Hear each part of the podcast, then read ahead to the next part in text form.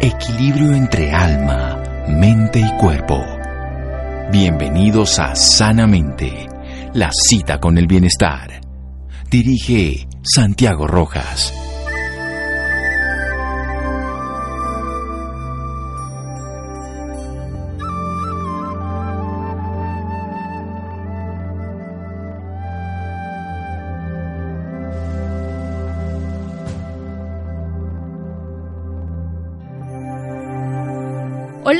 Buenas noches a todos nuestros oyentes. Soy Laura Ropero y como todos los viernes los estoy acompañando hoy para contarles sus historias de vida. En la noche de hoy vamos a hablar sobre la historia de vida de muchos niños, niñas, jóvenes y adultos con discapacidad física, cognitiva, mental y sensorial quienes pertenecen a la Corporación Cisne, una entidad que desarrolla proyectos encaminados a la integración sociofamiliar de estas personas. Para ello nos acompaña esta noche María Victoria Ospina, terapeuta ocupacional, directora y representante legal de la Corporación Cisne. Ella tiene 16 años de experiencia en trabajo con discapacidad en el municipio de Barbosa. Doctora María Victoria, muy buenas noches y bienvenida sanamente de Caracol Radio. Eh, muy complacida de acompañarlos en esta noche a contarles nuestra historia de la Corporación Cisne como nosotros lo denominamos, un sueño llamado cisne. Para empezar, cuéntele a nuestros oyentes desde cuándo hace parte de esta fundación. Bueno, yo hago parte de la corporación desde 2003 que se creó. Eh, esta corporación está ubicada en el municipio de Barbosa, Antioquia.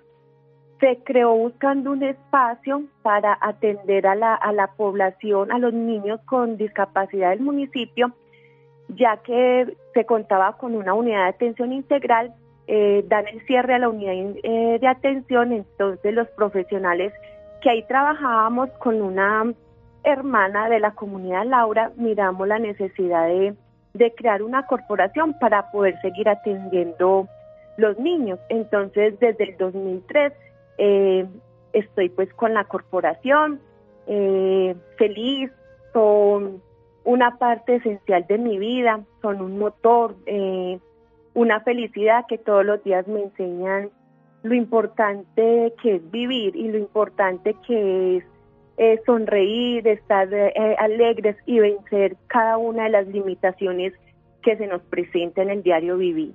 Doctora María Victoria, tengo entendido que esta corporación fue creada por un grupo de mujeres, incluyéndola. Cuéntele a nuestros oyentes cuál fue el fin principal de crear esta corporación? Porque se cierra una oportunidad de las personas con discapacidad en el municipio. Se les cerró una institución que les brindaba los procesos de rehabilitación. Eh, y como somos unas enamoradas de este tema, eh, nos dimos a la tarea de crear la corporación para continuar los procesos, porque nos dolía ver que los que, que nuestros usuarios o esos niños con que empezamos y empezamos a crecer personalmente, profesionalmente, se quedaran sin ninguna atención, ya que es difícil que en los municipios se encuentren fonodiólogos, terapeutas ocupacionales, educadoras especiales que brinden terapias de forma gratuita, como era en, en la UAI en ese momento. Y viendo la necesidad, viendo la dificultad de los padres de familia, mirando que nuestro municipio Barbosa es casi el 80% rural y las condiciones socioeconómicas son de término bajo medio, decidimos dar continuidad al proyecto y nos reunimos todas y conformamos la corporación CISNE, que la llamamos Corporación para la Integración Social del Niño Especial. ¿Cómo fue todo este proceso? Bueno, todo este proceso fue difícil porque ninguna teníamos y tenemos el sustento económico para la creación de una corporación y una corporación sin ánimo de lucro y teníamos que como ganarnos el reconocimiento de una sociedad y de, de una comunidad, de un municipio. El reconocimiento como a nivel de la población con discapacidad la teníamos y que creyeran en nuestro proceso, pero ya venir a crear una, a constituir una, una corporación era muy difícil. Fue muchas reuniones de acuerdos y desacuerdos, de crear unos estatutos, eh, de sentirnos que no éramos capaces, eh, otra vez con ánimos y, con esfuerzo, el acompañamiento directo de la, de la hermana María Eugenia, que, de la comunidad Laura, que fue la que más insistió en la creación, era como pilar para esto, ¿cierto? Eh, ya cuando logramos constituir la, la corporación legalmente frente a cámaras de comercio, eh, ya con las hermanas Laura eh, se consiguió el apoyo de, de, una ONG internacional que daba los recursos para, para, para la atención de los, de, los, de los usuarios, pues de la población con discapacidad. En ese entonces podíamos albergar muy poquitos, tenían más o menos 10 niños porque no teníamos espacio físico, eh, una oficina que nos prestaban, entonces ahí atendíamos los niños, yo como terapeuta ocupacional le hacía las terapias adecuadas, otra compañera eh, educadora especial le hacía pues las terapias en esta, en esta área. Eh, y así estuvimos más o menos cinco años con con el apoyo pues de, de las hermanas Laura ya y los recursos de una ONG, ya la ONG decide que los, los recursos los iban a destinar de otra forma, entonces se tuvo que cerrar la corporación porque no teníamos los recursos pues financieros para, para continuar con el servicio y ya hace aproximadamente cinco años, seis años, volvimos a reactivar la corporación Disney por lo mismo, vimos la, la, necesidad de continuar nuestro programa. Eh, entonces ya activamos los programas que se ofrecían, los, los recursos, empezamos un convenio con el municipio de Barbosa, que es nuestro mayor aliado en el momento, porque con ellos es que hacemos los convenios para atender la, la población. Doctora María Victoria, vamos a hacer un pequeño corte y ya regresamos hablando un poco más sobre su experiencia de trabajo con la Corporación Cisne aquí en Sanamente de Caracol Radio. Síganos escuchando por salud. Ya regresamos a Sanamente. Bienestar en Caracol Radio. Seguimos en Sanamente.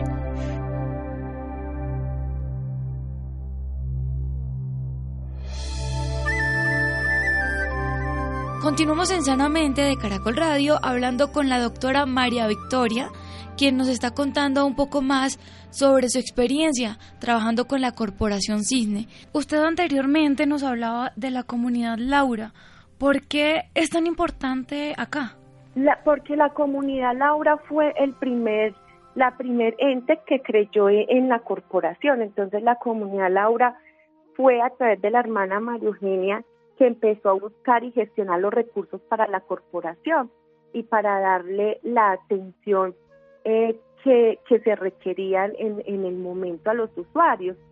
Entonces, eh, con la comunidad y la ONG que ellas le daban los recursos, se hacía más el trabajo era de activar la red de apoyo que necesitaba eh, la persona con discapacidad. Entonces, si necesitaba una consulta por ejemplo, con neurología, pero el sistema de salud no se la, no se la daba oportunamente, entonces se buscaba el recurso económico para llevarlo donde es el neurólogo, para eh, darle el medicamento que, que se requería y ya los profesionales que estábamos ahí ya apoyábamos pues como las terapias necesarias. Pero todo esto nace desde la desde la voluntad de la hermana María Eugenia de la, comunidad de las hermanas Lauras de atender la población que estaba en el municipio que se había quedado como desprotegida de, un proceso de rehabilitación integral que se, que se daba. Doctora María, cuéntenos en la actualidad cuántas personas hay en esta corporación.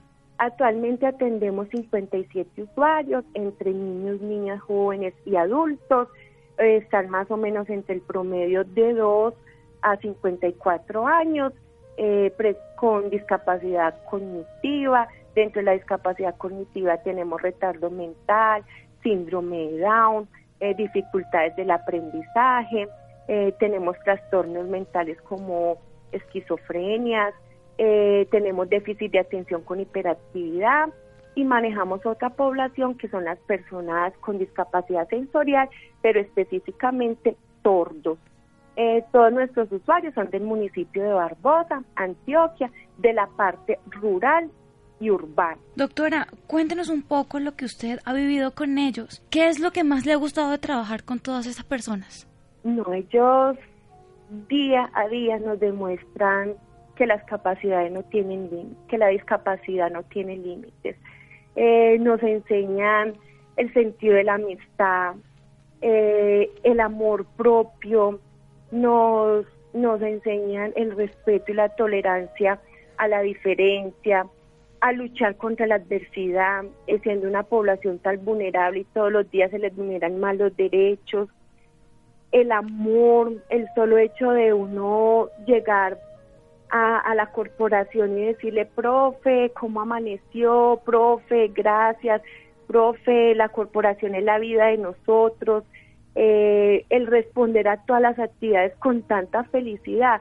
O sea, así tenga una, una limitación para realizar algunas de las actividades, pero se, se, se, se rectan a hacerlo con tanto amor, a demostrarse en ellos mismos que son capaces, a demostrarle al otro que ellos son capaces de realizarlos, es recibir un abrazo tan fraterno, tan real, tan auténtico, un amor tan verdadero, sin egoísmo, sin, sin límites, el, el, decirte cada día gracias y más gracias por, por, por ayudarnos a hacer lo que somos sin, sin, sin interesar el otro cómo nos vea.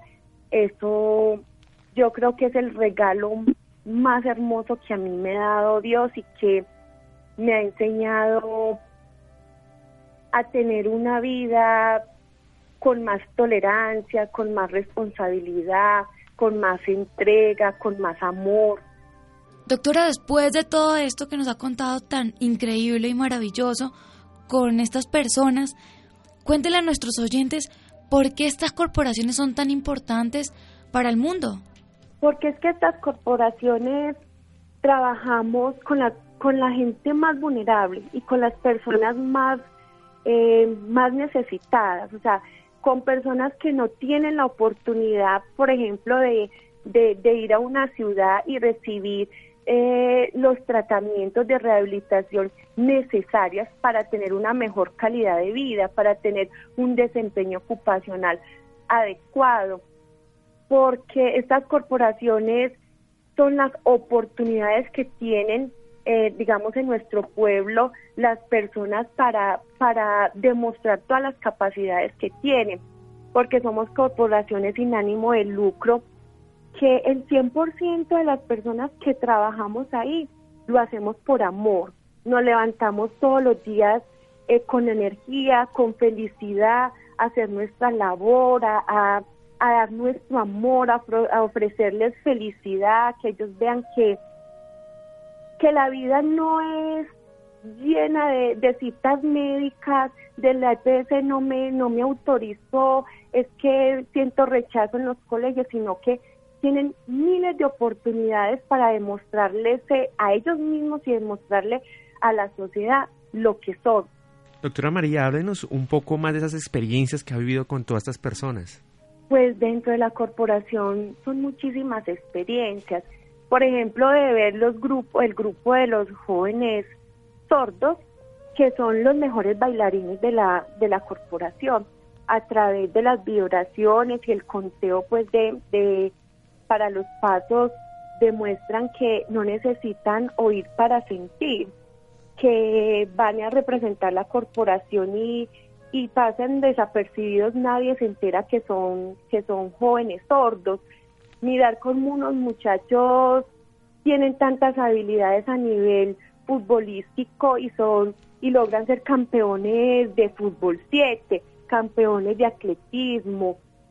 Eh, mirar cada día esos lazos de amistad que si a alguno le pasa algo, vive una situación como como digamos la muerte de su madre, es un dolor para todos, o sea, desde el más pequeñito hasta el más grande, siente la ausencia y el dolor que, que tiene su compañero.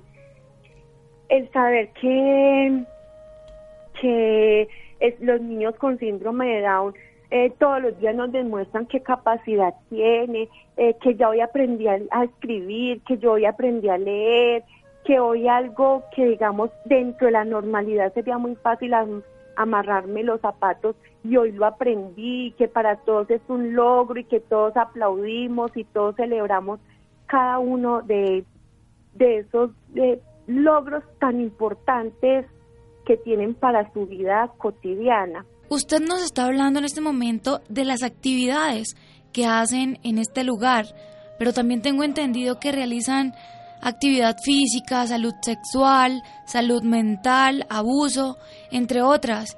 Háblenos sobre estas actividades. Mira, eh, la corporación tiene varios programas. Entonces, uno de los programas es el programa de estimulación. En el programa de estimulación están los bebés de 5 a 0, de, perdón, de 0 a 5 años de edad. Ahí reciben apoyo de estimulación integral por parte de la terapeuta ocupacional. Tenemos pues un convenio con la Universidad María Cano y están los practicantes de fisioterapia. Entonces reciben la estimulación necesaria para lograr sus procesos a nivel de motor grueso y fino y de lenguaje. Después pasamos al grupo de desarrollo de habilidades adaptativas, que es a partir de los 6 años hasta los 12 años, que trabajamos para desarrollar todas las habilidades necesarias para yo ser autónomo, independiente. Entonces trabajamos las actividades escolares, donde enseñamos a leer, a escribir, a sumar, a restar, a multiplicar y a dividir y conceptos básicos que a mí me ayuden para mi vida independiente y autónoma. Entonces, el manejo del dinero, el manejo del, del semáforo, el manejo de mi entorno, cómo cruzar las calles, cómo ir a un centro comercial y, y, y a un supermercado y, me, y mirar cuánto voy a comprar, el, el sistema pues de la pesa. Entonces, a que sea esos conceptos académicos sean muy importantes para el desarrollo de mi vida autónoma y mi entorno social. Claro que Entonces, dentro de todo este, dentro de todo esto, tenemos clases de baile, de música, de teatro, de dibujo, de entrenamiento físico para el fortalecimiento pues a nivel ya de cardiovascular y de, y de esquema esquelético y tenemos formación en fútbol, atletismo, lanzamiento y baloncesto. Doctora, vamos a hacer otro pequeño corte y ya regresamos hablando sobre cuáles son las actividades que más les gusta a estos niños en este lugar, aquí en Sanamente de Caracol Radio. Síganos escuchando por salud. Ya regresamos a Sanamente. Bienestar en Caracol Radio. Seguimos en Sanamente.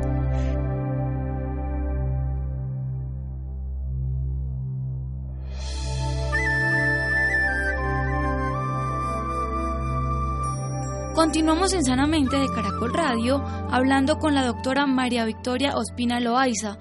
Ella es terapeuta ocupacional, directora y representante legal de la Corporación Cisne. Doctora, ¿cuáles son las actividades que ellos disfrutan más?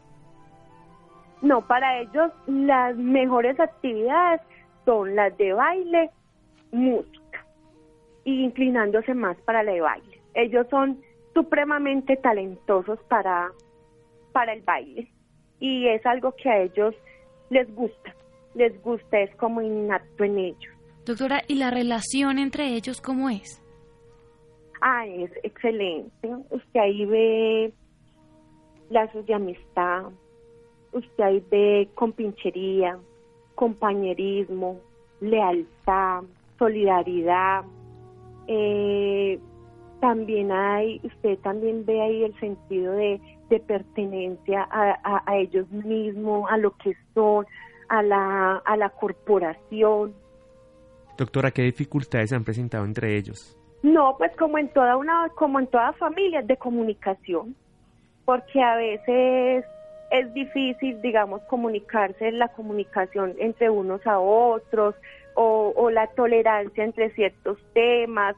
Algunos son muy perfeccionistas, entonces eh, ven que, que el compañero se sale como de la norma, entonces empieza a como a llamarle la atención o a decirle a las profes que este se está saliendo de las normas. Entonces, como en cualquier familia o como en cualquier grupo escolar, entonces se empiezan por qué cuentas, por qué le dices a la profe y este tipo de cosas que en cualquier familia pasan. Y por ejemplo, la relación con sus profesores, ¿cómo ha sido o tienen también dificultades de esta manera?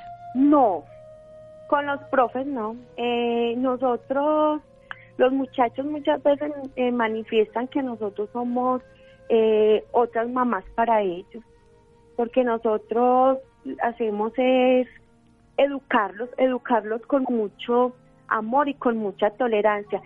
Obvio que a veces se enojan con nosotros, claro, porque cuando nosotros implantamos una norma que no la quiero cumplir, entonces hay molestia de, del por qué, como es todo hijo con su mamá, pues que, que no quiere cumplir una, una norma y sacamos excusas, excusas para, para no hacerlo y hasta nos enojamos con la mamá, hasta que miramos y decimos, ah, es que mamá tenía razón, yo no debería de hacer eso.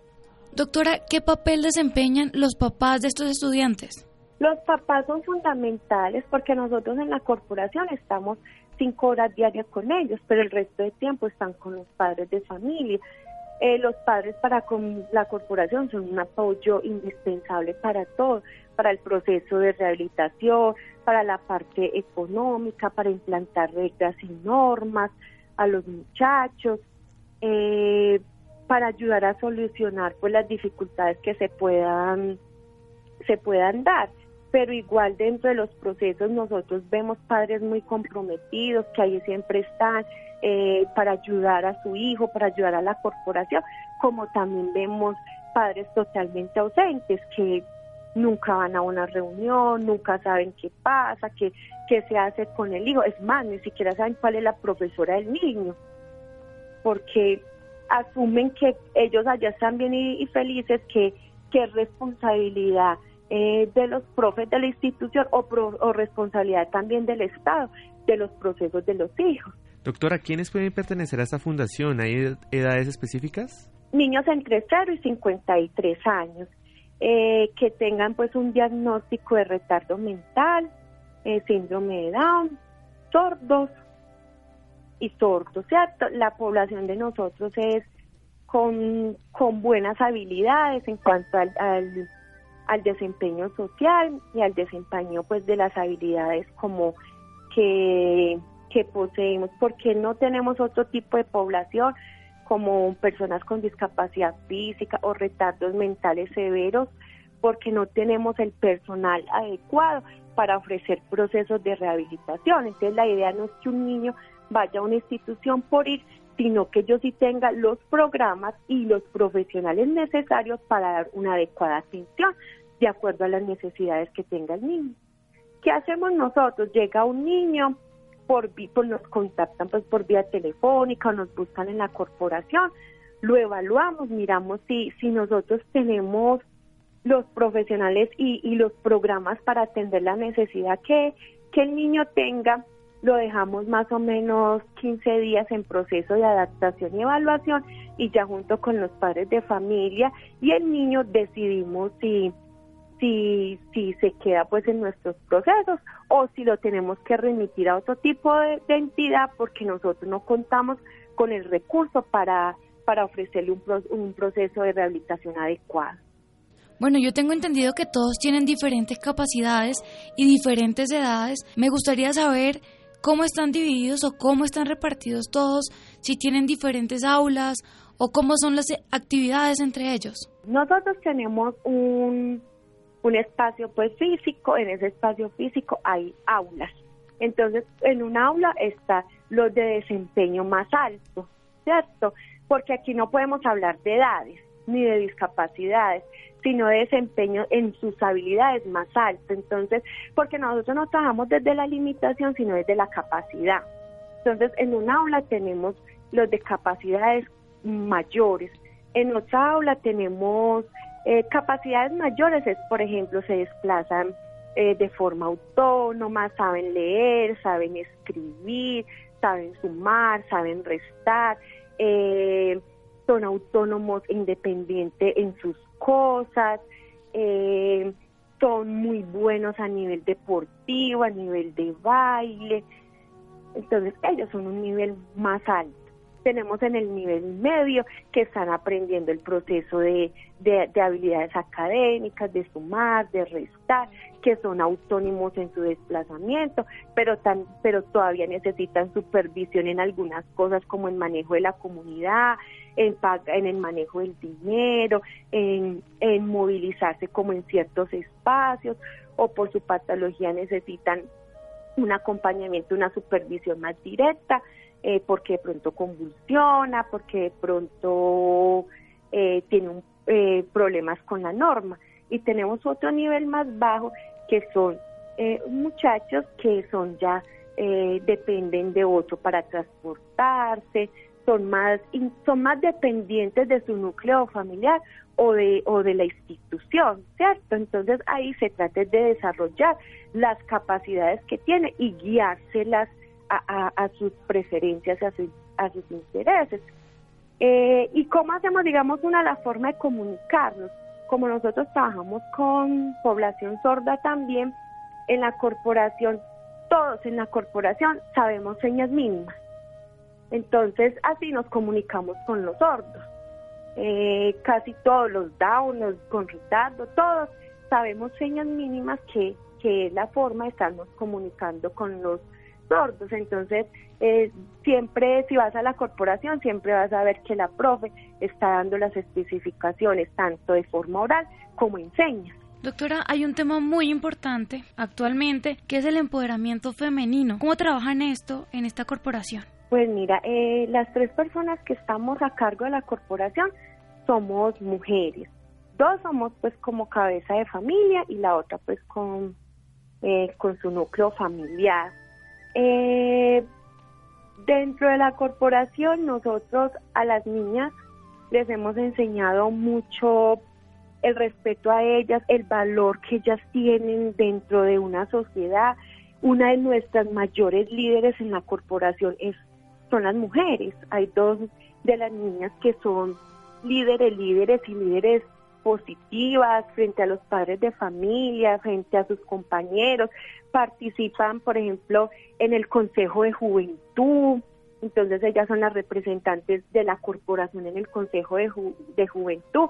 Y ninguna de las profes tenemos que ir a acompañarlas, sino que ellas van al Consejo de, de Juventud y defienden sus criterios, eh, desde sus habilidades y fortalezas, defienden Doctora, vamos a hacer otro pequeño corte y ya regresamos hablando un poco más sobre la historia de vida de muchos niños, niñas, jóvenes y adultos con discapacidad física, cognitiva, mental y sensorial, quienes pertenecen a la Corporación Cisne, una entidad que desarrolla proyectos encaminados a la integración sociofamiliar de estas personas, aquí en Sanamente de Caracol Radio.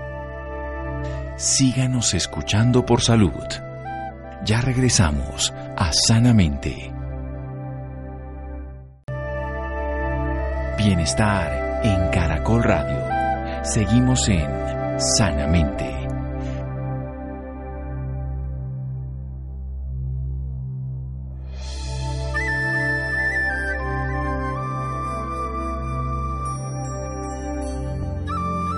Continuamos en Sanamente de Caracol Radio hablando un poco más con la doctora María Victoria Ospina Loaiza, quien lleva muchos años trabajando con niños, niñas, jóvenes y adultos con discapacidad física, cognitiva, mental y sensorial. Ella nos cuenta la experiencia tan maravillosa que ha vivido con esta corporación, quien es una entidad que desarrolla proyectos encaminados a la integración sociofamiliar de estas personas. Doctora María, quisiera que nos contara eh, qué anécdotas tiene no, pues anécdotas en la corporación, sean anécdotas todos los días, todos los días, desde vamos a una, a una olimpiada y uno de los niños dice yo soy el, el mejor en natación y, se tira pues a representar pues en, en nadado de 100 metros y fue el primero que tuvo que sacar el, el salvavidas porque se paniqueó en esa piscina y no fue capaz.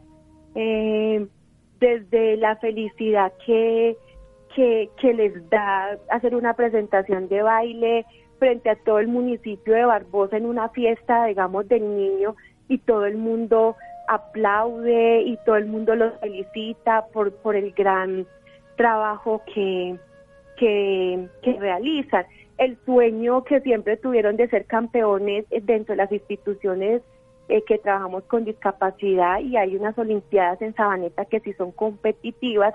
Llevaban dos años trabajando para ser campeones de fútbol 7 y cuando el año pasado lo logré, fue para ellos fue haber ganado la Copa Mundo, fue ser campeones de la Copa Mundo.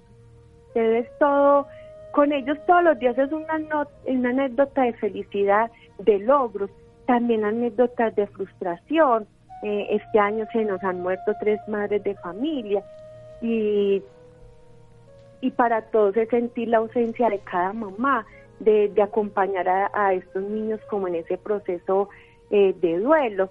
Entonces, anécdota el año pasado, por ejemplo, mm, tenemos que cerrar la corporación porque no tenemos recursos y todos profesores con ellos abrazarnos y a llorar y a decir ¿cómo vamos a dejar esto que es la vida de todos? Porque también es la vida de nosotros como profesionales y como responsables de la de la corporación, cómo vamos a luchar y, y escuchándolo eh, en esa inocencia cada uno, no cerremos, profe, esto es mi vida, eh, yo voy a decirle a mi papá que me dé mil pesos y verá que con eso no tenemos que, que cerrar, que mi papá me dé dos mil y con eso pagamos todos los meses de arriendo que tenemos.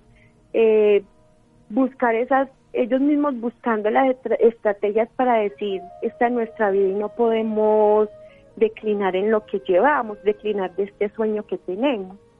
Doctora, qué labor tan maravillosa la que cumple usted en este lugar y la verdad un poco compleja en cuanto a lo que nos contaba sobre los duelos de estas personas.